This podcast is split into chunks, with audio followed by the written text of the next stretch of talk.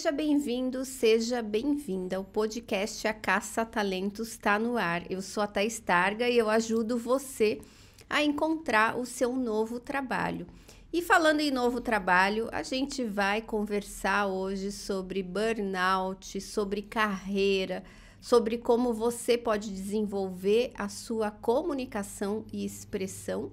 E eu trago um convidado super especial eu tô aqui com o Lucian Raro. Lucian é jornalista, é empreendedor, faz uma série de coisas que eu nem sei te apresentar direito. O que aparecer eu tô fazendo, viu, Thaís? Conta um pouquinho tudo bem? de você, tudo bem? Tô super feliz de estar aqui. A primeira vez, acho que em funções trocadas, né? Sim. Que geralmente eu que te faço as perguntas. Sim. Não é assim? Exatamente. Mas acho que vai dar tudo certo aí. Se Deus quiser, vai dar tudo certo. Me dá umas dicas já para fazer as perguntas certas para você. Olha, é difícil, viu? Mas o que, que eu costumo dizer? Por experiência própria, quando a gente se prepara demais, nem sempre dá certo, né? Sim. né? Eu aprendi muito isso em TV, então às vezes que eu ficava muito tenso com o assunto, de repente uma entrada ao vivo, né, que eu ia ter naquele dia, e eu ficava estudando aquele assunto, muito preocupado, chegava na hora não dava nada certo. E aí tinha que usar o improviso. Sim. Então comecei a pegar mais leve assim, comigo mesmo e deixar rolar, né? Então, só para citar um exemplo aqui, de repente, ah, pensava, né, sentado ao vivo, eu vou começar falando, ah, que tá um dia lindo, o sol tá iluminando as pessoas e tal e na hora de entrar não tinha mais sol. E aí o que, que eu fazia com o texto que eu tinha pensado na minha cabeça? Não Sim. valia de nada, né? Então, assim, acho que é bom ter um preparo, né? Estudar minimamente, assim, a, a, vida da pessoa, saber o que você vai perguntar, ou pelo menos onde você quer chegar, mas também deixar rolar, né? Sim. Sentir o papo, medir a febre, como eu falo, né? Deixa rolar, vai sentindo e as perguntas vão, vão fluindo, né? A, as curiosidades vão surgindo e você vai caminhando por ali. Então, a dica é essa. Tá deixa bom. rolar. Então, eu, eu acho que eu estou fazendo certo. Tô deixando rolar, porque eu não me preparo muito também. Eu prefiro o improviso. Eu acabo que, é como eu, eu trabalho, às vezes tem muitos compromissos, não consigo decorar, fazer texto e tal, então eu vou no improviso. E tem, tem dado certo, assim. E até essa coisa de entrevistar, né, Thaís? Eu, como jornalista, a gente se cobra muito. No sentido de, nossa, preciso fazer uma pergunta inteligente para a pessoa. Né? A gente estava falando que eu sou de outra época de jornalismo, Sim. então cresci vendo grandes entrevistadores na TV, né? Leda Nagli, o Jô Soares, Marília Sim. Gabriela. Então, são pessoas que fazem toda uma contextualização, trazem dados, né? E eu pensava, cara, será que eu vou conseguir fazer isso um dia, né? Ter essa bagagem para fazer uma pergunta inteligente? Mas, é, como eu me especializei em televisão, a minha pergunta não vai entrar na matéria editada, e sim o que o entrevistado falou. Então, o que, que eu comecei a pensar? A minha pergunta tem que ser a mais básica possível. Thaís, o que, que você acha de tal coisa? Sim. E aí você, como especialista, que vai desenrolar aquele assunto, né? E acho que aqui a proposta também é essa, assim, né? De ouvir, mais ouvir do que falar. É, né? e, é e é mais ouvir do que falar. E eu vou no flow também. Às vezes a pessoa traz algum assunto que a gente nem, nem sabia que ela falava sobre aquilo. E daí come, eu começo a me interessar, a pessoa começa também a querer falar mais e a gente meio que muda o destino dos episódios, Uhum. sabe? Então fique, fique bem à vontade Aham. aqui. Você que faz a pauta, tá? Mas super legal deixar a pessoa à vontade e falar do que ela tá afim, né? Isso, Sim. isso é muito, muito interessante. E eu sempre tive esse cuidado, essa preocupação, pelo menos, de deixar os meus entrevistados também, quando eu vou gravar uma reportagem, à vontade, né? Então, quebrar um pouco o gelo, né? Chegar, Sim. falar de outros assuntos, ou explicar, deixar a pessoa à vontade. Ó, se não der certo, a gente faz de novo. É gravado, fique tranquilo e tal. Então, acho que tá um, aí um diferencial também, sabe? Então, de, de alguns profissionais que de repente chegam só interessados em que a pessoa diga exatamente aquela frase de, do que gerar conexão, do que né, gerar Sim. ter empatia, enfim, um conseguir rapport ouvir a, a pessoa, assim. Você fica nervosa ainda quando você vai dar uma entrevista ou não? Como é que é? Não, eu, eu acho que não, não fico mais nervosa. Eu só fico mais eh, nervosa agora antes de palestrar, assim, que eu, que eu dá aquela apreensão. Agora, eu, eu depois, quando você faz muitas lives com perguntas e respostas, você fica, parece que bem calejada, É. sabe, Luciano? E TV é tudo muito rápido. Pois é. E, e não adianta se preparar muito, É porque falei, eu- né, você chega na hora, muda até a pauta às É. vezes, né? Porque Aham. um fala com um, fala com o outro, ah, é, É. para falar sobre aquilo, muda a pauta e você acaba tendo que se defender ali com, a- com aquilo É. que você tem já, né? Que tá às vezes até no seu inconsciente. Você Mas sabe uma postura muito legal dados. tua, que eu fiquei sabendo esses dias? de que foram te entrevistar e perguntaram alguma coisa que você não manjava, não era a Sim. tua área específica. E você falou, não, sobre esse assunto eu não falo. Sim. Eu achei tão legal, porque assim, a gente vive uma época em que a gente tem que saber de tudo. Engraçado Sim. isso, né? E eu, enquanto jornalista, sofro muito isso. As pessoas me perguntam, nossa, você viu tal acidente lá? Eu falei, não, não sei. Meu Deus, você é jornalista e você não sabe? Né? E assim, é, eu tô tentando me desconectar um pouco das redes sociais para ter mais qualidade de vida e tudo mais, então, não, não sei, não Sim. vi. Né? Então, é engraçado que a gente fica nessa de, meu Deus, eu tenho que entender de física quântica a Sim. problema mental. Impossível a pessoa entender de tudo, saber de tudo. Então, achei a tua postura muito legal, Thaís. Parabéns. Será que foi a Parabéns. entrevista da semana passada? Foi, foi. Uhum. É, acho que me perguntaram sobre uns dados e tal. Eu falei, olha, não estou acompanhando. Qualquer, qualquer coisa que eu falar aqui vai ser puro achismo, É. então eu prefiro não comentar. A, a Glória Pires, né, teve um meme que viralizou por conta disso, né? Não tenho condições de opinar sobre esse assunto, né? Não, Sim. não sei, não, não sei. E não é feio, Sim, né? é. Falar que não sabe. Porque de, de repente você faz um embromation, aquilo ali vai a público, É. né? Você, você tá brincando com, com dados, com Sim. fatos, com pessoas. É. Então eu, eu prefiro ficar neutra nesse assunto. Mas o que você falou também de deixar rolar com o entrevistado na hora de uma entrevista para televisão, por exemplo, porque às vezes você chega achando que a pessoa vai falar uma coisa, né? Porque você já tem uns dados ali prévios e você descobre outras coisas. Sim. né, com o entrevistado. Então, tô gravando uma série, né, especial e também vivi isso com os entrevistados. De repente a pessoa fica frustrada depois. Você vai lá gravar 20 minutos de entrevista, mas no final vai entrar 30 segundos do que a pessoa disse. né? Exatamente, isso já aconteceu Te gera muito. frustração? Ah, gera um pouco, porque às vezes pega algo ali que precisava do embasamento anterior, né? Entendi. Porque senão as- parece que ficou rasa a Uhum. resposta. Certo. Então, às vezes me gera. É. Mas, mas eu aprendi também a lidar com isso e TV é assim mesmo, né? Não, não tem todo o espaço. O que, que eu costumo dizer, Thaís, que às vezes, beleza, não entrou a tua fala toda lá, os cinco minutos que você falou, mas você gerou a informação para o repórter, Sim. você ajudou a prepará-lo, né, explicar Ah, aquele é assunto. mesmo. Então, na hora que eu for fechar o meu texto, por exemplo, ah, a Thaís me explicou. Não é bem isso que eu tinha pensado, é isso, isso, isso. Ah, Então, entendi. vai me ajudar de outras formas, né? Sim. Que de repente não vão aparecer no ar com você falando, mas indiretamente você colaborou para aquele material final, né? O Sim. resultado que, que teve. Então, uma questão importante. Ah, né? legal. E eu adoro dar entrevista, às vezes, para textos, jornalistas. Pra, com você, acho que eu fiz muito isso. Muito, por áudio, né? Tipo, manda É. pergunta. E eu, e eu acho que fica mais fácil até para transcrever, né? Porque você daí tá com áudio, você pode ouvir uma, duas vezes, ouvir em vele- E você sabe que eu velocidade também era acelerada. muito chato com isso até hoje. Eu sou assim, de respeito com as minhas fontes. Sim. Então, quando você me mandava um áudio que eu te fazia as entrevistas pelo WhatsApp sim, mesmo, né? sim. Eu transcrevia exatamente como você tinha falado, para não cometer nenhum equívoco, né? Não ter o risco de ter errado alguma coisa. Então, por que, que eu demorava mais para entregar os textos, né? Uhum. Porque eu tinha que ouvir tudo que você estava dizendo e transcrever sem pular uma palavra para que fosse exata, fiel ao que você me disse. Ah, né? entendi. Então, essa coisa de ouvir a pessoa e já ir escrevendo, que muita gente faz, eu até entendo, é por conta da rapidez, né? Você tem Sim. que entregar aquele texto rápido e tudo mais. Mas é, eu tinha um prazo maior, assim, para entregar as matérias, né? Então, eu ouvia de novo toda a entrevista. Ah, esse ponto ficou legal. Deixa eu ouvir, voltava e escrevendo bem pausadamente, ouvindo, atento àquilo, né? Justamente uma forma de respeitar as pessoas que pararam para me ouvir, para bater um papo, né? E tudo mais. Legal, legal saber disso. A gente tá falando de nervosismo no começo, né? Sim. E pra mim é uma coisa nova. É a primeira vez que eu dou uma entrevista, né? É a que primeira eu sou vez? o personagem do negócio. Né? Tô acostumado sempre Sim. a conversar e tudo mais, né? E aí aquelas sensações mentais que começam a tomar conta da gente, né? Então eu vindo pra cá pensando, meu Deus, eu vou ter uma crise de enxaqueca, vai atacar minha asma, eu vou ter um ataque cardíaco aqui no meio do caminho. Engraçado, né? Como que vão louco. tomando conta. Por isso que até perguntei se você ainda ficava nervosa, assim, pra uma entrevista, alguma coisa, porque a nossa mente vai longe, né? Vai. Muito louco isso. Eu fico mais, mais palestra, porque quando eu não tô vendo o público, é mais fácil, porque eu penso, se você tá gravando, se você tá dando uma entrevista, a não ser que seja ao vivo, né? Uhum. Se você não estiver se sentindo bem, é só você pedir para parar, né? Falar, deixa eu, deixa eu falar de novo essa parte. Agora, quando você tá num palco, as pessoas estão te vendo, a sua única saída é dar um desmaio ali no palco é. e alguém te retirar. Então, para mim, a entrevista ficou mais fácil, assim, Entendi. com o passar do tempo, sabe? E até no lance de uma palestra, de repente as pessoas pagaram para te ver. Exatamente. Então existe uma expectativa imensa, É. assim, né? Nossa, tem que dar um show. É, exatamente. Então, para mim, é, é onde me tira bem da minha zona de conforto.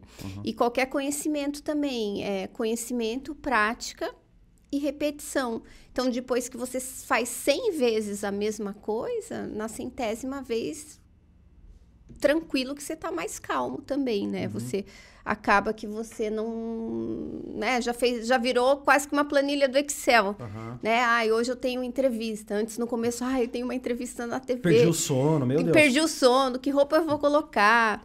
Como que eu vou me maquiar? Como que vai ser? E daí depois, não, vai, vai virando automático, você se acorda e fala, ah, hoje eu tenho entrevista, deixa eu pegar esse casaco que é liso, que não vai ficar, né, e, e- boa. Você não Aham. fica tão preocupado, mas é a repetição que ajuda. Entendi. Então, E uma boa saúde mental, com certeza, Sim. né? De aprender a lidar com essas situações, que eu acho que é a fase que eu tô vivendo, assim.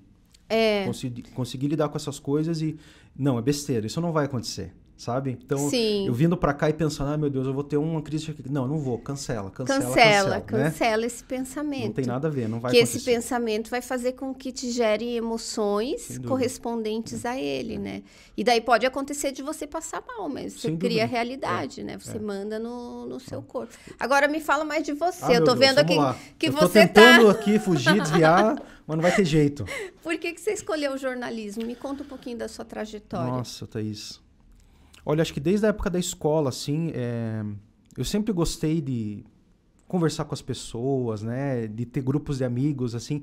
E era engraçado que eu conversava com todo mundo na sala, que geralmente tem disso, né? Em época de escola. Você se identifica mais com as pessoas Sim. de determinada tribo, de grupo, e não. Então eu me dava bem com os nerds, me dava bem com os bagunceiros, me dava bem com o pessoal do esporte, né? Então é, sempre caminhei bem, assim, por vários grupos e você diferentes. é daqui de Curitiba? Sou daqui mesmo. Ah, aham, De legal. Curitiba mesmo. E, e aí gost- comecei a. Sempre que tinha trabalho para apresentar né, na frente das pessoas, me escolhiam, porque diziam que eu era desinibido, que eu falava bem. Depois me envolvi com um grupo de teatro também, sempre gostava né, de estar ali envolvido e tudo mais. Então acho que foi meio que um caminho natural, assim. Aí quando chegou na época do ensino médio, que eu tive que escolher, né, para onde eu, eu iria, a minha mãe sempre quis que eu fizesse direito, na verdade. Até hoje ela fala. Você Até seria um ótimo advogado, um juiz, não sei o quê. Até hoje ela até fala. hoje, até hoje ela fala. E é assim, aí na hora de, de a gente escolher a- o vestibular, a profissão ali, a, o curso que a gente vai né, seguir, a gente geralmente vai analisando ali, as, vai, vai ticando, né? Ah, beleza, gosto de falar em público e tal. É, escrevia bem, né? Ia bem nas, nas aulas de redação na escola e depois no cursinho pré-vestibular. Gostava, né, de escrever e acho que dominava bem a língua portuguesa, assim. Então, fui vendo essas afinidades. Falei, cara, acho que jornalismo é um caminho, assim. Mas não que ah, desde criança eu brincava, que eu era apresentador Sim. e tudo mais, não, não tem muito isso, não. Eu brincava mais de, de, de ser jogador de vôlei, que eu sempre Sim. gostei, e de música, que até hoje eu gosto. De cantar, né? Sim. Principalmente. Você canta? É. Fiz aula há muito Ah, tempo e tal, legal. mas é uma coisa meio não profissional, assim. É mais um Sim. hobby, uma coisa que me faz muito bem, assim. E então foi uma coisa que foi aparecendo. Aí, quando tive que escolher, falei, área de exatas, nem pensar, né? Então fui para essa área de humanas e o jornalismo me abraçou, digamos assim, me escolheu. E você daí já começou a trabalhar cedo na área? Pois é, eu comecei a fazer estágio, assim, logo no começo da faculdade, acho que no segundo ano, assim. Era mais um laboratório, né? Que nem podia fazer estágio Sim. tão cedo. E de um estágio eu fui para outro, né? Já era uma empresa maior e tudo mais. Comecei fazendo mais assessoria de imprensa, né? Na minha época de faculdade, nem faz tanto tempo assim, né? Fico falando, parece que é muitos anos atrás, mas. Pois Me é. formei em 2010. Sim. né? Então tô falando ali de 2008, mais ou menos. Então na época tinha muita vaga em assessoria de imprensa, né? E pegavam pessoas início de carreira, né? Então comecei a fazer assessoria de imprensa, depois já fui para um órgão federal, que já era outro tipo, né, de, de comunicação. Depois para uma, uma revista de política em que eu fazia texto, que eu escrevia, né, matérias. É, depois passei um tempo por rádio, até chegar em televisão, que já 2012, 2013 já formado assim, que é onde eu acho que foi a grande virada de página para mim, assim, que é onde eu, onde eu me encontrei, em, em televisão, especialmente. E o que, que você gosta mais de fazer? Se hoje você Profissionalmente? fosse escolher o Na que que- vida? é, Meu Deus, Thaís. profissionalmente, pode É. falar. Nossa, nem Difícil. sei. Nem sei. É engraçado, né? Que jornalista Sim. tem isso. A gente tem um apego muito grande com a comunicação. Tava falando sobre isso com um colega esses dias aí. Ele dizendo, jornalista, a gente não tem muita, muita escapatória, na verdade, a gente se limita, né? Ele falando, ah, jornalista, não quero mais ser jornalista, vou fazer outra coisa. Vou, fa- vou criar um podcast pra mim. Sim. Vou fazer um podcast do quê? De entrevista. É, né? Ah, não, vou ser professor agora, não quero mais trabalhar em redação, vou, vou dar aula. Aula pra quê? Curso de jornalismo. exatamente. Né? A gente fica naquela amarra, assim. Então, Sim. e eu acredito muito também, Thaís, que a comunicação é um dom. Né? Hoje, analisando assim, o que, que eu vejo em muitos jornalistas, apresentadores especialmente, né? que tem mais visibilidade, estão mais tempo ali em frente às câmeras, conversando com o público. Para mim, o que falta né, e o que destaca alguém para mim é carisma. Isso é uma coisa que vem com a gente. Sim. Né? Então, você pode até tentar desenvolver essa habilidade e tal, mas quando ela é nata, né? quando vem contigo, é muito diferente. Então, eu acho que eu usaria esse meu carisma, que eu Sim. acredito ter, para alguma coisa, né? Provavelmente estaria no meio de comunicação, não necessariamente como jornalista, como, sei lá, produtor de conteúdo, alguma outra coisa, mas eh, se fosse para escolher, acho que eu iria para esse caminho, assim. Sim. Para dar aula, de repente, enfim, preparar profissionais, eu não sei, mas lidaria com comunicação com certeza. Não tem jeito. Certamente, não, tem jeito. Não, não ia conseguir fugir disso, não. Sim. E hoje, falando assim numa pessoa que está mais cru na comunicação, né? Você falou que tem um, uma questão que é dom, né? Mas o que, que é possível desenvolver? O que, que você desenvolveu?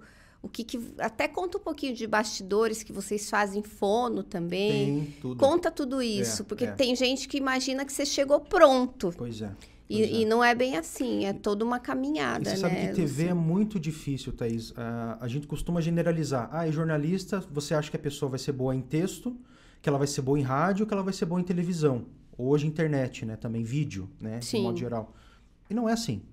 Então, eh, tem pessoas que são extremamente tímidas.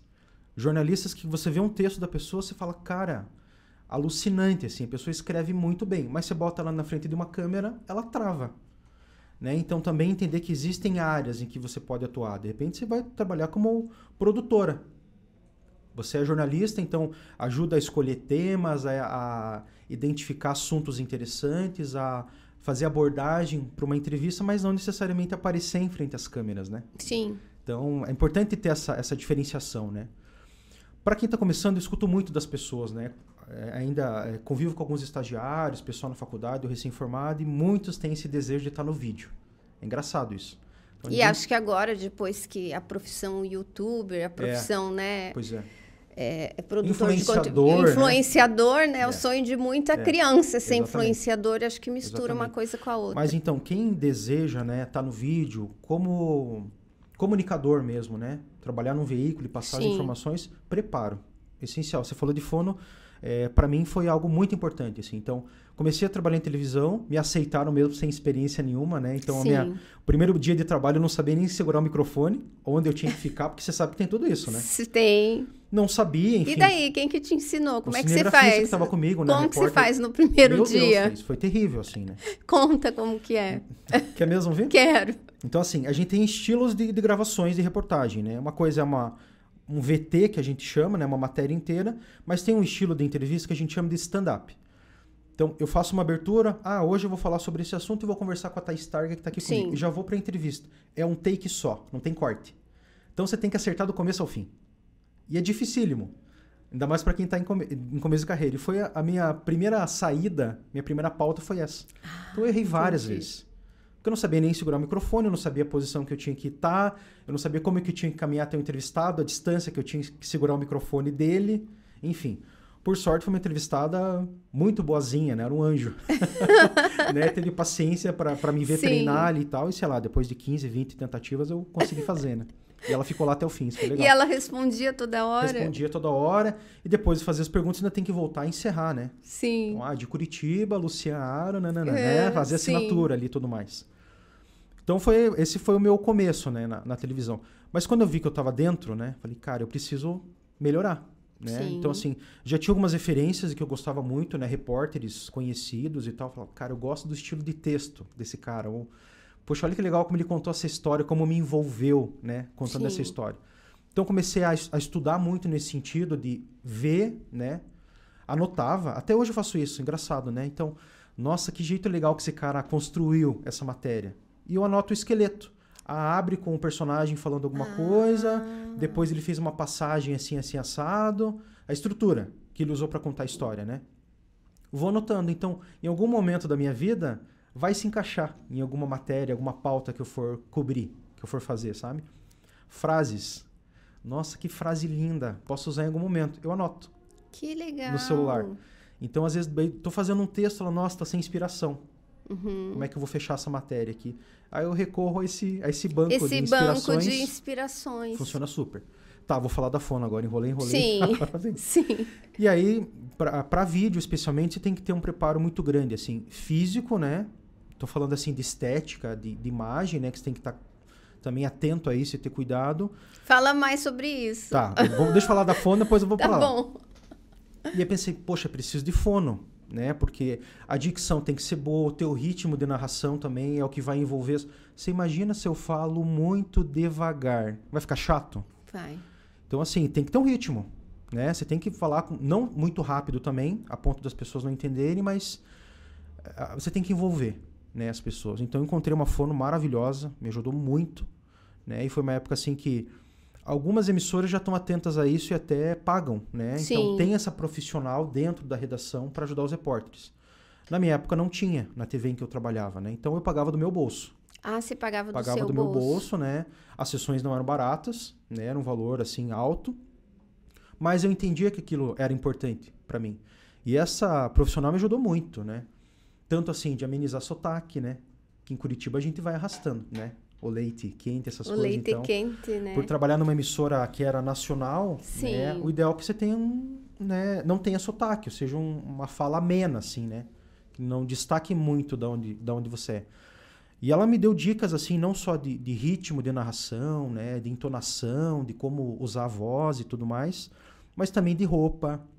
Ó, essa roupa te favorece, essa aqui fica legal pra você, essa, essa outra não, né? Por que, que você fez essa parte aqui andando? Não fez sentido. Então ela me ajudava a analisar de modo geral, assim, a, a matéria, né? Ela via suas matérias Isso. e te dava um feedback. Funcionava assim. Então, Uhum. eh, tinha sessões, acho que semanais ou quinzenais. Eu levava as matérias que eu tinha gravado recentemente para ela analisar e a gente via junto. Então ela olhava, ah, tá, entendi aqui, mas não- aqui ficou meio estranho, né? Você falou muito rápido, ficou muito devagar, você não deu ênfase na palavra certa aqui, né? Ficou meio estranho. Por que, que você fez essa, essa passa- passagem quando eu digo quando o repórter aparece Aham. na matéria, né? A assinatura da matéria é a passagem que a gente chama.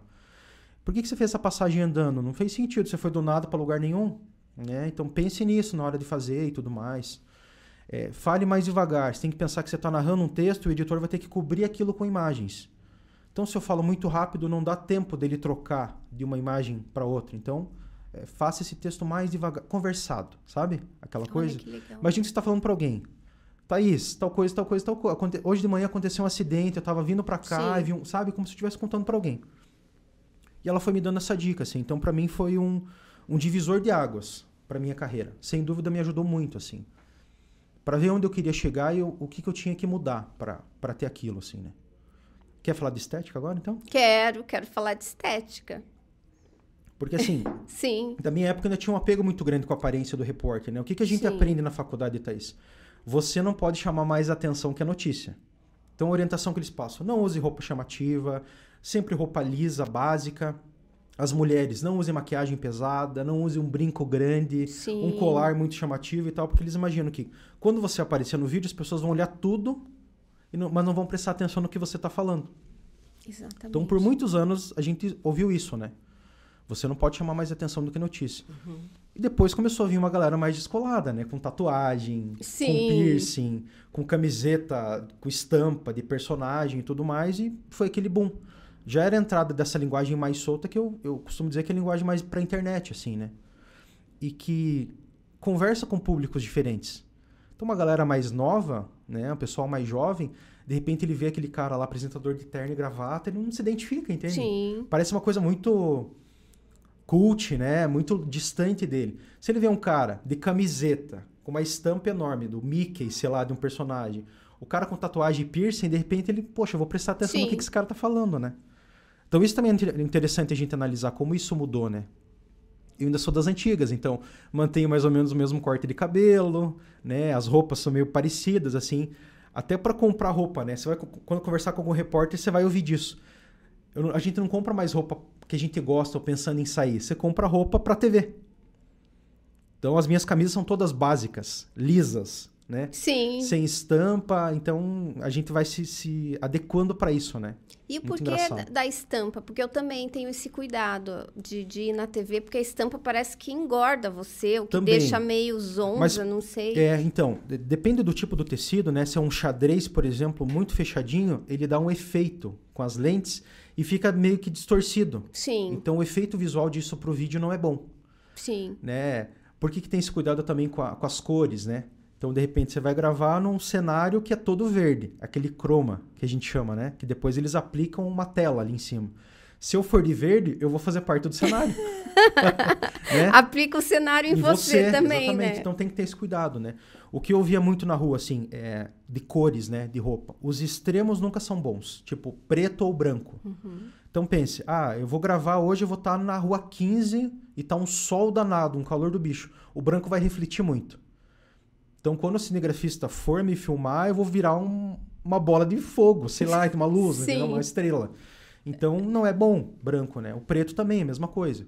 Depende de onde você tá, do contexto, não vai ficar legal. Então o ideal assim, aposta em cores, né, básicas, né? azul, verde e tudo mais, e, e sempre você vai estar tá ok, assim. Uhum. Sempre você vai estar tá, tá certo, não vai ter esse, esse problema, assim.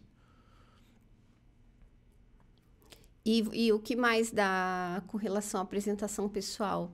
Questão da estética que você estava falando. Das roupas também ou do físico? Da, do físico também. Aí, isso como... é explícito? Como que funciona pois isso? Pois é, Thaís, eu não sei, assim, acho que ficou meio indiretamente, né, um, uma, meio que um código de ética uhum. entre os repórteres assim sobre isso, né? Sobre a roupa, sobre o vestimento. Mudou muito, né? Então, eu, por exemplo, nunca fui de usar blazer, né? Até passei por uma grande emissora recentemente, né, que é a maior do estado, trabalhava no interior, é um calor danado, né? Sim. Então eles aboliram o blazer. Não, repórter aqui só usa camisa e tá, tá tudo certo. Não tem essa preocupação. Justamente porque dá muito essa cara de formalidade, né? Que não tem mais. Você deve lembrar que antigamente as apresentadoras usavam taier. Lembra? Lembro. Terninho, né, Nossa, né, como saia, eu lembro. Isso já, já não, não, se usa mais, né? Sim. Então você vai. É outra coisa que mudou. Antigamente os apresentadores, né, tinham bancadas, ficavam sentados e tal, e aquela coisa robótica, né? Até. Lendo a matéria o TP, com as notícias e tal. Hoje os apresentadores estão em pé. Já percebeu? Abandonam a gravata às vezes, já para ser uma coisa mais solta e, e ser algo mais conversado mesmo, né?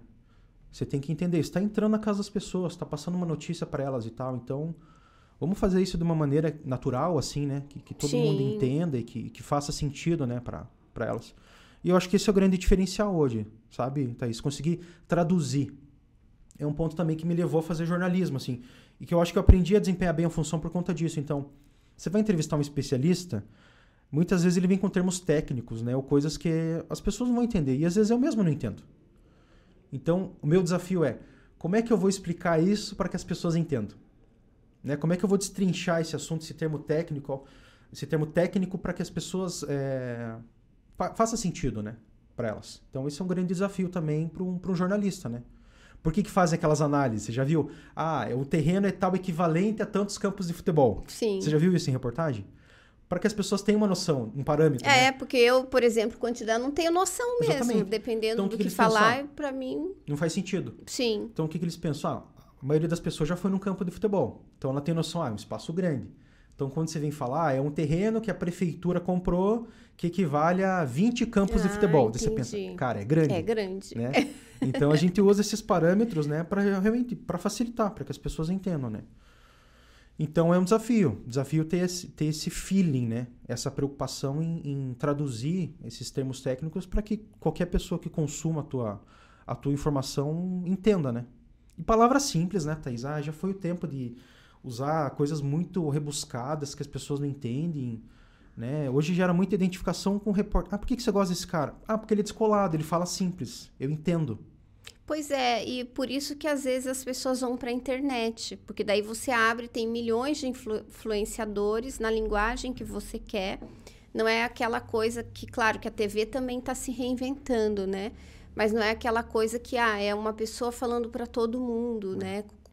Que, que às vezes tem só um jeito de falar, um jeito de se vestir, é. um, um, jeito de pensar. É. Você acha que a internet influenciou muito a TV? Com certeza, e tem mudado muito, né, a linguagem. Sim. A linguagem da internet está dentro das emissoras hoje, né? Então, é, foram se criando núcleos específicos para pensar produtos para a internet. Então, como eu te falei, estava muito engessado, né, antes, essa Sim. estrutura de televisão. E até o processo de gerar informação, tá aí, se a gente for analisar de uma televisão, ele ainda é lento. Então, só para exemplificar, né? Eu trabalhava numa emissora no interior. Então, ah, beleza, vai ter uma coletiva de imprensa sobre algum assunto bombástico que rolou. Eu ia lá com o cinegrafista, gravava a entrevista lá com o porta-voz, que ia falar sobre aquele assunto. Aí eu tinha que pensar num texto, fechar essa matéria, ela ia para edição numa outra cidade, o editor ia finalizar ali para passar no jornal das sete da noite. E ao mesmo tempo tinha lá uma repórter de um portal que ela transmitiu ao vivo o que o entrevistado falou. Pois Você entende? É. Então, assim, se hoje o interesse é consumir informação o mais rápido possível, ela atingiu muito mais êxito do que eu, porque para as pessoas verem o meu material, elas tinham que esperar até 7 horas da noite. E ela já transmitiu às duas da tarde. Então as TVs estão muito atentas a isso, né? As, a, os, os, veículos de comunicação, de modo geral, né? De, ah, beleza, a gente vai ter matérias produzidas, né? Que vão ser gravadas, que depois vão precisar ser editadas e tal. Mas a gente não pode colocar um boletim no meio da programação com notícias daquele momento? Pelo menos para as pessoas estarem informadas, basicamente, do que está acontecendo ali. Então, essa agilidade, assim, tem que existir. Tem que existir hoje em dia, né? E redes sociais, basicamente, né? Eu sou eu me formo muito pelo Instagram. É. TV, até eu sendo um, profissional de televisão, te digo, Thaís, hoje é raro eu ligar a televisão em casa.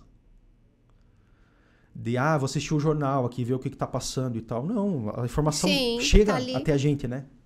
Já percebeu isso? Já chega. E por mais que você não vê notícias, o que é importante vai chegar para é, você. Exatamente. Então não tem mais aquela coisa, né? Eu ainda sou da época de, ah, vamos assistir o Jornal Nacional. Família, né, sentava em frente à televisão, vamos ver o que foi notícia hoje. Ou tinha que esperar o dia seguinte para chegar o jornal em casa, impresso, para ler a notícia do dia anterior. Hoje não. Sim. Né? As pessoas não têm mais paciência para esperar. Tem que ser tudo muito rápido, muito imediato, né? Ninguém mais tem essa. E como é que um jornalista lida com tanta pressão, né? Você teve até. Você chegou a ter um burnout. Pois é, eu não tive um diagnóstico assim, Sim. fechado, mas vendo assim os traços, né? As coisas que aconteceram, com certeza era. Uhum. É, realmente, existe uma pressão muito grande por essa agilidade que a gente estava comentando, né? Então, você tem que fazer mais com menos. Esse é o grande diferencial, né? É, então, antes era muito difícil, por exemplo, você entrar ao vivo de algum lugar. Era Sim. um acontecimento, né? Quando eu entrei em televisão, ainda, meu Deus, vai ter um link, né? A gente chama de link, né? Uhum. Ah, vai ter um link, meu Deus, tinha que mobilizar uma Sim. equipe inteira, né? Com aqueles carros enormes, com aquela antena imensa e tal, para fazer um link. A tecnologia foi avançando, hoje você tem equipamentos que a gente chama de mochilink hoje. É uma mochila, qualquer lugar que você tivesse consegue subir sinal e entrar ao vivo. Então, com isso, a você começou a entrar ao vivo várias vezes por dia, de vários lugares, qualquer lugar. Então, está sempre conectado, né? Com, com, a, com a sede da TV, enfim, com os apresentadores e, e, e, tudo mais. E aí rola essa pressão, né? Então, você deixou de, ah, hoje eu vou só fazer uma matéria com calma. Aqui não, qualquer momento você pode ter que entrar ao vivo. Sim, acabou, né? não tem mais acabou planejamento. Exatamente, exatamente. Você está lá, de repente, ao é, vivo. Você tem, tem que, entrar. Já tem que é, entrar. Exatamente. E foi aí que eu comecei a perceber que eu não estava bem, assim, uhum. de, de, lidar com essa, realmente essa pressão. Depois a gente pode até tocar no assunto, assim, dos, dos temas que a gente acaba tratando, que também, para mim, pegavam, né, meu emocional e tudo mais. Mas o que, que eu percebi? É, eu, eu nunca tive problema em fazer entrada ao vivo, né? Sempre achei que eu me virava bem, assim. Uhum. Conseguia... Nervosismo sempre tem, a gente sempre fica nervoso, né? Importante falar isso. É, mas eu conseguia controlar, não me dominava assim. Mas eu comecei a ter algum, alguns apagões no ar. Então, assim, é, me, ia me preparar para entrar ao vivo, geralmente eu tinha alguma anotação, assim, do que eu ia falar, né? As informações básicas, porque é um recurso, né? Sim. Então, ah, meu Deus, me atrapalhei, vou olhar aqui e eu consigo lembrar o que eu ia falar. E aí chegou uma hora que, mesmo com anotação, mesmo com texto para ler, eu olhava e não conseguia ler. Eu travava me dominava aquilo de um jeito que, eh, sabe, a minha cabeça ia longe, assim. Ia longe e eu não sabia o que falar. Se alguém chegasse e me perguntasse quem eu era, eu não ia saber dizer. Né? Tamanho o choque, assim, que era. Sim. Uma, uma crise, sei lá, o que, que rolava comigo, né? Eu pensei, cara, não, o que que tá acontecendo, né? Não tô bem. Porque mesmo lendo... Imagine, você tá lendo e você não consegue... O teu cérebro não assimila o que você tá vendo ponto de conseguir falar. E, é daí, o que que E é aconteceu? louco, porque depois eu via no ar e falei, meu Deus, cara, estraguei toda a entrada ao vivo, foi péssimo. Depois vendo o vídeo, você vê que você ficou tipo dois segundos só. É na sua cabeça. Mas a minha que- cabeça durou minutos, assim. Falei, meu Deus, fiquei duas horas lá em pane, né? Em tilt. E na verdade não, era muito rápido. E aí comecei a ouvir alguns profissionais, alguns colegas. Eu comecei até a tomar remédio para pressão, você acredita? Porque uma colega falou: Ah, eu, eu- comigo já aconteceu, sabe o que, que você faz? Toma esse remedinho aqui que vai te deixar mais calmo. A tua pressão não vai subir e você vai continuar com, Que pleno, assim. perigo! Você vê, né? E aí comprei o remédio, tomei Sim. lá uns dias, né? Sim, isso vai salvar minha vida, né? Imaginando, né? Que não, isso vai resolver, né? Ah, não Sim. vai subir minha pressão, não vou, me, não vou me perder, não vou chegar nesse nível, né? E continua acontecendo. Sim. E aí você começa a ficar com bloqueio, na verdade, né? Meu Deus, eu não vou dar conta, né? Vai chegar na hora, eu não vou saber o que falar, eu vou me perder, vou me atrapalhar todo aqui ao vivo, as pessoas vão assistir. Sabia que tinha uns conhecidos assistindo ali, então começou aí. Daí saí dessa emissora que eu tava, fui para uma outra função, né, mais assim interna, de escrever texto e produzir algumas coisas internamente. E aí comecei a sentir outros efeitos assim, de uma pressão diferente daí. Não por estar ao vivo, mas por ter que entregar várias coisas num curto espaço de tempo, né? De, de produzir. E rola muito essa cobrança mesmo, Thaís, sendo jornalista, como eu te falei, de saber de Sim. tudo, entende? Meu Deus, eu tenho que entender de tudo o que, que tá rolando em Brasília, o que, que aconteceu na esquina da minha casa. As pessoas vêm te perguntar as coisas, sabe? Nossa, tô tendo um problema com o vizinho, para quem que eu tenho que recorrer? Doutor, né? Como se você soubesse de tudo, Sim. sabe? E a gente começa a assimilar essas coisas achando que realmente a gente tem que saber de tudo e orientar todo mundo sobre tudo, né? E você vai entrando numa pira, chega uma hora que não vai dar certo, né? Aí eu comecei a ter efeitos na minha saúde mesmo, né? A minha pressão começou a ficar alta, estômago, comecei a ter problema de estômago, comecei a ter amortecimentos assim nos membros, umas coisas sem explicação, né? Nossa. Comecei a dormir mal, daí você sabe que você não dormiu bem, ao teu dia Sim. seguinte não vai render nada, né? Então eu comecei a ter algumas questões, assim, de realmente começar a trabalhar e. Cara, não tô bem, não tô afim de fazer isso, o que, que eu tô fazendo aqui? Né? De entrar em crise, assim, realmente. Aí busquei ajuda, né? Fui para um psiquiatra e tal, comecei a tomar alguns medicamentos, né? Indicados por ele, claro, né? Sim. E, e aí, mas eu entendi também que não era só isso, né? Exigia toda uma readaptação de vida, né, Thaís? Então, Sim. voltar a cuidar da alimentação, né? Incluir uma prática de atividade física, voltar a fazer as coisas que eu gostava, a música, como eu falei, jogar vôlei e tal, que me fazem bem, assim. Então, assim, tô em processo de, né? Porque Sim. É engraçado que a questão psicológica é diferente de um, de um trauma físico. Então, quebrei um braço. Eu sei que tem um tempo certo para calcificar de novo e meu braço vai voltar a funcionar. Vou fazer fisioterapia e tal, vai funcionar. Mas a, a mental, psicológica é muito difícil você perceber melhor ou você chegar num ponto e falar: Nossa, estou 100% curado. Exatamente. Porque coisas vão acontecendo, você vai É. mudando também, você se adapta, e o ser, o ser humano é muito adaptável. É. Só que é, tem uma parte que a gente se adapta às coisas ruins, né? É. E acaba daí não fazendo o suficiente para para sair daquela situação, né? E eu digo assim: que você, muito provavelmente, não vai voltar a ser o que você era antes. Depois daquela situação de estresse, né? Que você Sim. percebeu que você saiu do eixo, assim. Então, e é um processo muito longo, né? Só ver os tratamentos psicológicos, né, como são. Tanto que terapia é uma coisa contínua, né? Sim. É difícil você, não, agora estou bem, vou parar com a terapia, É, né? Isso não, isso não existe, não existe. Então, o- percebi o efeito disso, né, de, de não ter me preocupado antes com essa questão da, da saúde mental, né? Mas acho que tem a ver também com a maturidade, né, Thaís? tem. E você precisou se aus- ausentar do trabalho? trabalho eu cheguei a ficar afastado um, um período curto, né? Por conta dos medicamentos, né? Geralmente os profissionais costumam te dar uns dias ali para você se adaptar com a, com a rotina dos medicamentos, até regular o sono e tudo mais, né? Mas também a gente não tem muita chance hoje, hoje disso, né? De ter um afastamento longo do, do trabalho, né? As, as regras gerais não nos permitem, Sim. né? Você vai querer um afastamento pelo INSS ou sei lá o que, não existe. Para funções mentais, assim, né? É muito difícil. Então você tem que ir meio que tocando o barco e sabe aquela coisa de, de consertar o carro em movimento? Sim, sei, É o, que acaba, sei. é o que acaba acontecendo, assim, né? Então, o que, que, eu, que, que eu percebi? Por que, que eu tinha esses apagões, né? Ao vivo. De, de esquecer tudo que eu tava falando, esquecer quem eu era, o que, que eu tava fazendo naquele lugar. Porque eu não tava com a minha saúde mental em dia, assim, né? Então, eu não conseguia estar inteiro ali, ser pleno, né? Hoje a gente fala muito da atenção plena. Uhum. Sim, Que é você tá naquele momento, né? Tá ali presente. Então, eu tô aqui prestando atenção em você e não, não vou pensar em mais nada. E é difícil, né? a ah, gente conseguir sim. isso hoje em dia. Ainda mais né? com isso do Meu lado, Deus. né? Meu Deus. Você, você não. Eu tiro ainda todos os meus alarmes, porque me desconecta toda hora. E por mais que não seja nada, você uma parte do seu cérebro está pensando, ah, e se for uma coisa pior, ah, será que eu tenho que responder? Então eu desabilito tudo, mas eu confesso que eu olho várias vezes É. por dia, às vezes até conversando com alguém, Uhum. eu dou uma olhadinha no celular. E não adianta você dizer que você tá prestando atenção nas duas coisas não, ao mesmo tempo, né? não Porque adianta. alguma delas vai ficar capenga. É, e, e você pode olhar. O dia que você está mais cansado foi o dia que você não exercitou o seu poder da presença. Foi o dia que você ficou dividido entre várias tarefas. Você Está sabe- conversando com alguém, prestando atenção ali na TV, prestando atenção em outra coisa. Você sabe que eu vivi isso na pele com o home office, né? Sim, Então, dessa coisa de estar em casa, mas estar dedicado ao trabalho. Então, a, a gente se ilude, né? Então, beleza, vou começar minha jornada de trabalho e de repente eu vejo o sol lá fora. Putz, preciso lavar roupa. Então, vou botar a roupa na Sim. máquina, enquanto bate, eu vou fazendo alguma coisa, depois, ah, tem que pendurar a roupa. sim, Né? E você fica o tempo inteiro assim, pra lá e Sim. pra cá, o tal do inquieto, né? é, Então, eu fico nessa. Aí eu vou na cozinha tomar um café. Meu Deus, essa louça tá aqui desde ontem. Eu vou lavar a louça. Ah, eu tenho Sim. que voltar para responder o e-mail que, que chegou. Daí eu tô respondendo e-mail. Ah, meu Deus, vai chover, eu tenho que recolher a roupa que tá lá fora. e você fica num ciclo ali sim. que você não faz nada direito.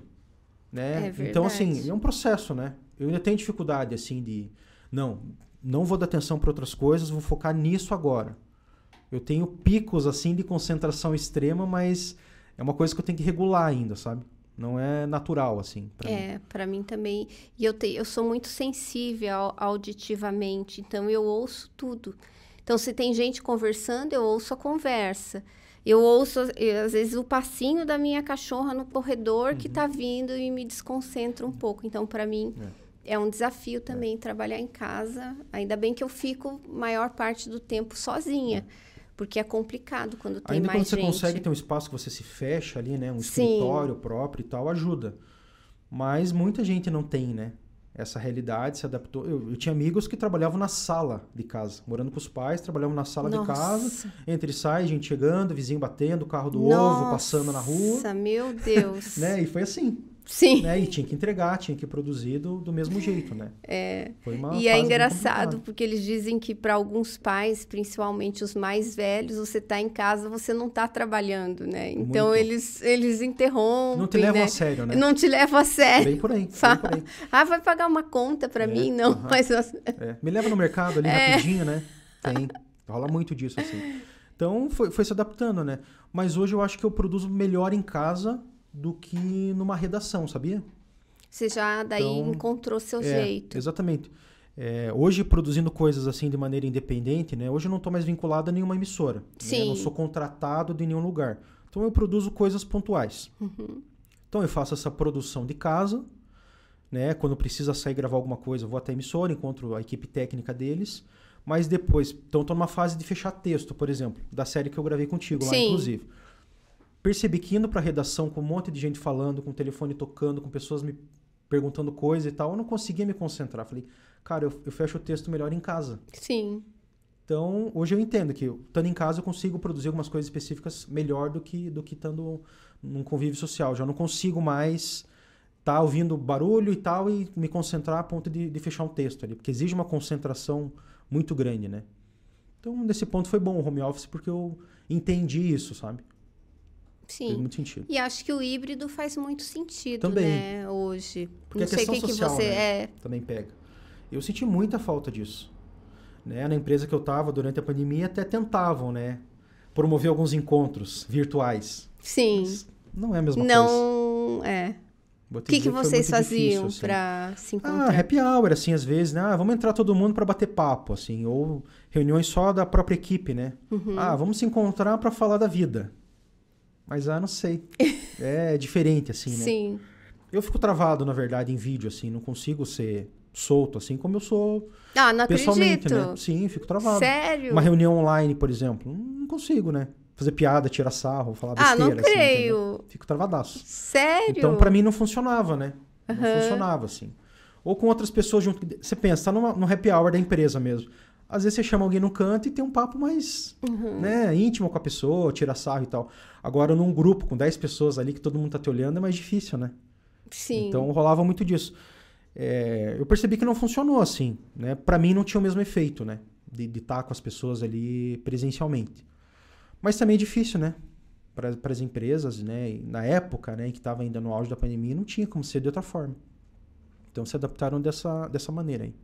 Você falou da tua cachorrinha, eu queria saber da tua relação também com ela. Eu perguntando agora. Sim, pode perguntar. Como que é a tua relação assim com os animais, né, com a tua cachorrinha? Ah, eu, é a Jujuba, né, minha cachorrinha. Ela, eu, eu brinco que ela é, parece uma cachorra de pelúcia porque ela não reclama de nada. Então ela não late, ela não chora, ela ela não sobe de um sofá sozinha, porque é uma raça que tem problema na nos, na, nos ossos, uhum. então eu não estimulei a ficar ensinando. Certo. Então ela não sobe e não desce de nada sozinho. Se você botar ela em cima do sofá à noite. Ela vai ficar. Ela vai ficar. Um dia eu, eu dormi fora e ela ficou em cima do sofá. Quando eu cheguei, tava ela e um cocozinho, ah, assim, sim, do outro coitado. lado. que dó. e tinha gente em casa, ou seja, ela não chorou, não latiu. Não demonstrou que não. ela precisava sair dali. E ela é meu grudinho. É. Então eu vou pro escritório, ela já vai atrás, eu ligo o aquecedor agora no frio e ela fica deitada, assim, perto do meu pé e do aquecedor. E você sempre teve cachorro ou não? Eu... Assim, desde a infância, tinha sim, em casa e tal? Sim, tem, sou bastante cachorreira. Eu tive uma experiência, é, assim, bem triste, né? Perdi meu sim. cachorro faz uns três meses também. Eu tinha uma relação muito intensa com ele, até por isso que eu quis tocar nesse assunto. Ah, entendi. E você falou da cachorrinha e me veio, assim, porque é uma coisa também que me despertou para outras sim. questões da vida mesmo, assim, essa relação intensa, né? Então, também, morava em apartamento, na hora de escolher o cachorro, peguei uma raça que não ia incomodar muito, né? Que não que latia. Raça? Era um pug. Um pug. Aqueles carinha uhum, chata, sei. sabe? Uhum. Então, é um, é um, cachorro que se adapta a ambientes menores, né? Um apartamento, não tem tanta necessidade de se agitar. Na verdade, eles nem conseguem, não aguentam, né? Sim. Não são cachorros atléticos, é. assim, né? Não latia e tal. Então, foi super boa, assim, a experiência dele em apartamento. Depois, durante a pandemia, acabei voltando a morar com a minha mãe, né? Uma série de, de questões. E também, de home office, ele passava o dia todo comigo. Mas é uma raça bem delicada, né? Eles têm Sim. vários problemas de pele e tal, e questões de alergia muito presentes. Sim. E ele foi tendo crises mais frequentes alérgicas, daí medicamento muito forte, né? Foi comprometendo o organismo dele de modo geral. E aí morreu, faz três meses. Né? Numa dessas crises ele não resistiu, assim. E era um cachorro novo, né? Tinha oito anos.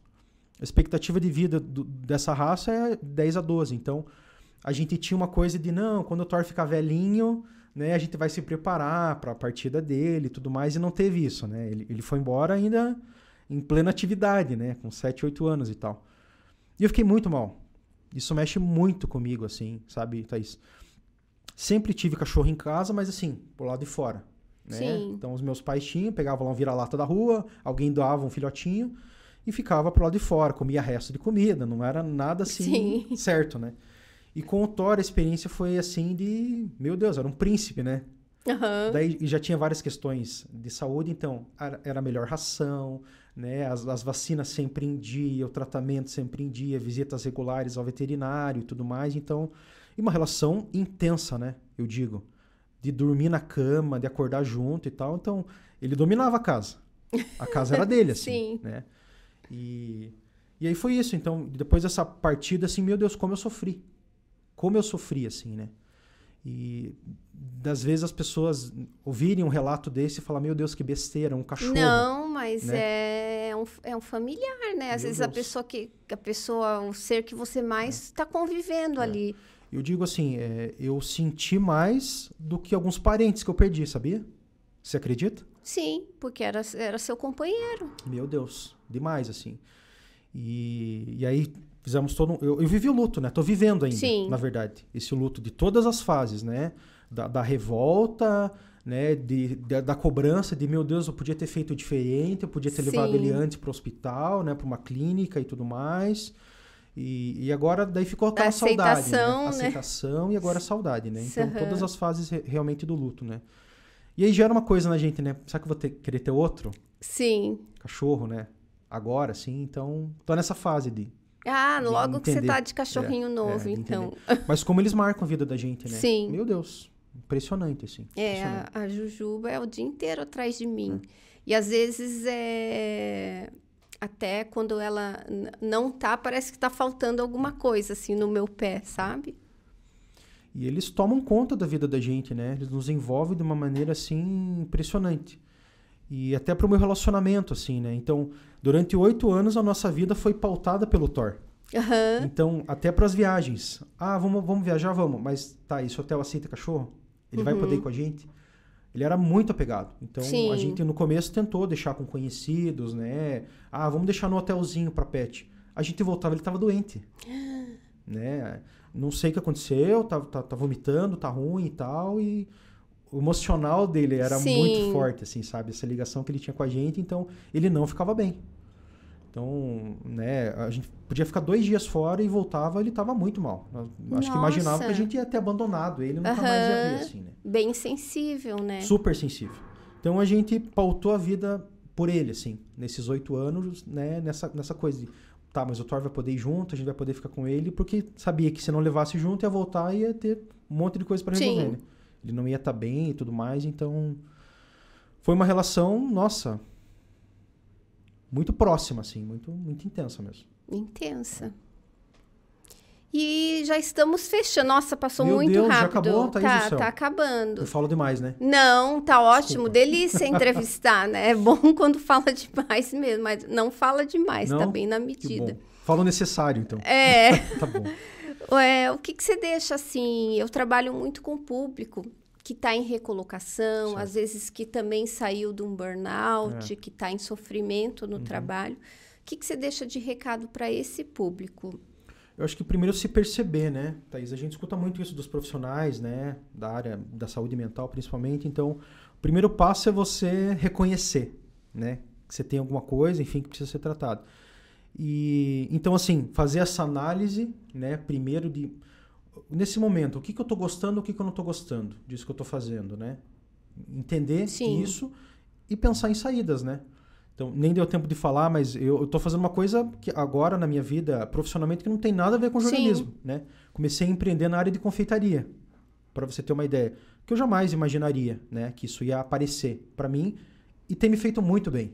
Qual que é o perfil mesmo pra gente? Cassiano Bolos. Cassiano é o nome do meu sócio. Isso. Sim. Super Uhum. legal, quem puder, veja lá depois entre. É um trabalho bem diferenciado. Uhum. Então, assim, apareceu, caiu no meu colo isso e foi um caminho que se abriu, né, para mim. Então, para as pessoas estarem atentas, né? Ou realmente quem ainda se vê feliz fazendo uma coisa, né, como era o meu caso com a comunicação, né? De repente achar caminhos. Então, o que, que eu fiz? Se para mim tava chato ser CLT e todo dia ter que gravar, fazer pautas que não foram eu, que eu não tinha escolhido aquele assunto, Sim. alguém que tinha imposto, né, para mim, eu comecei a fazer uma produção independente. Então hoje eu escolho os assuntos que eu quero tratar. Então eu pego aquilo que eu gosto, que me faz bem, mas eu remanejo de outra forma, né? Para se encaixar na minha vida atual. Então, é, é- essa, essa, o que eu posso dizer é isso. O que funcionou comigo, né? O que tem funcionado. Tá, quero continuar trabalhando em comunicação, né? Conversando com pessoas, contando histórias. Então vou fazer isso. Vou achar uma, uma lógica, né? Uma ordem que eu consiga tirar o, o melhor Uhum. daquilo, né? Que, que me faça bem. Então vou tentar eliminar as coisas que eu não gostava de fazer daquilo. E ficar atento às, às oportunidades, né? As possibilidades que aparecem, que às vezes a gente nem se liga nisso, né? Sim. E tá ali batendo na nossa porta. Exatamente. Faz sentido? Faz sentido. Liga o E radar. propósito, né? Propósito. Eu tô muito com essa palavra, assim, na minha cabeça, que a gente vem pra cá, né, nessa, nessa vida, pra cumprir alguma missão. Né? E também é um, é um processo de análise, nossa, intenso, né? Você descobrir isso. O que, que você faz, assim, que é diferente, que ninguém faz como você, Sim. né? Na cultura oriental, eles falam que é o tal do Ikigai, o né? Ikigai. né? Uhum. E, e eu, eu cheguei nessa conclusão, assim, eu sou muito de servir as pessoas, né? Então, se você me pede alguma coisa, ah, você podia me ajudar? Cara, eu vou, vou fazer o possível para te ajudar, né? Eu, eu, até analisando assim, eu sou aquele cara que eu, eu fico mais feliz dando um presente para alguém Sim. do que recebendo, uhum. em ver a satisfação da pessoa, né? Isso me faz bem, isso me nutre, assim. E, então, essa coisa de você descobrir para que, que você veio, o que, que você está fazendo aqui, né? E, cara, e se você seguir nesse caminho, não tem como dar errado, sabe? Sabe, Thaís? Então, ah, vou, vou empreender na confeitaria agora. Mas a minha essência, o que eu trago, o que eu quero fazer nessa vida vai estar tá comigo. Né? Então, eu vou levar né, essa minha essência para essa nova função. Essa coisa que eu, tô fazendo, assim. Então, o que eu tenho a dizer hoje é isso, assim, nesse sentido de, de vocação, né? De, de, de, se ouvir, de se entender, se analisar e... para mim tem funcionado, tem, tem feito sentido, assim, na, na minha vida. Perfeito. Adorei. Gostou? Gostei, tá Me ótimo. bem como entrevistado? Olha, Thaís. super Nossa, bem. eu tava nervoso aqui, sabe? tá ótimo. a fazer as perguntas. Tá aprovado. Muito... Ah, é? Que bom. Espero ter entregado o que você esperava. Não, perfeito. E você, o que, que você achou? Diz para mim aqui, deixa seu comentário. O que, que você achou dessa entrevista? A gente vai adorar te colocar aqui na conversa. E semana que vem tem mais. Gratidão Luciano, Valeu. até a próxima. Espero ter mais. Vai, vamos, vamos, com certeza terá uma próxima. Tá bom. E um beijo para você que teve até aqui. Tchau, tchau e até o nosso próximo episódio.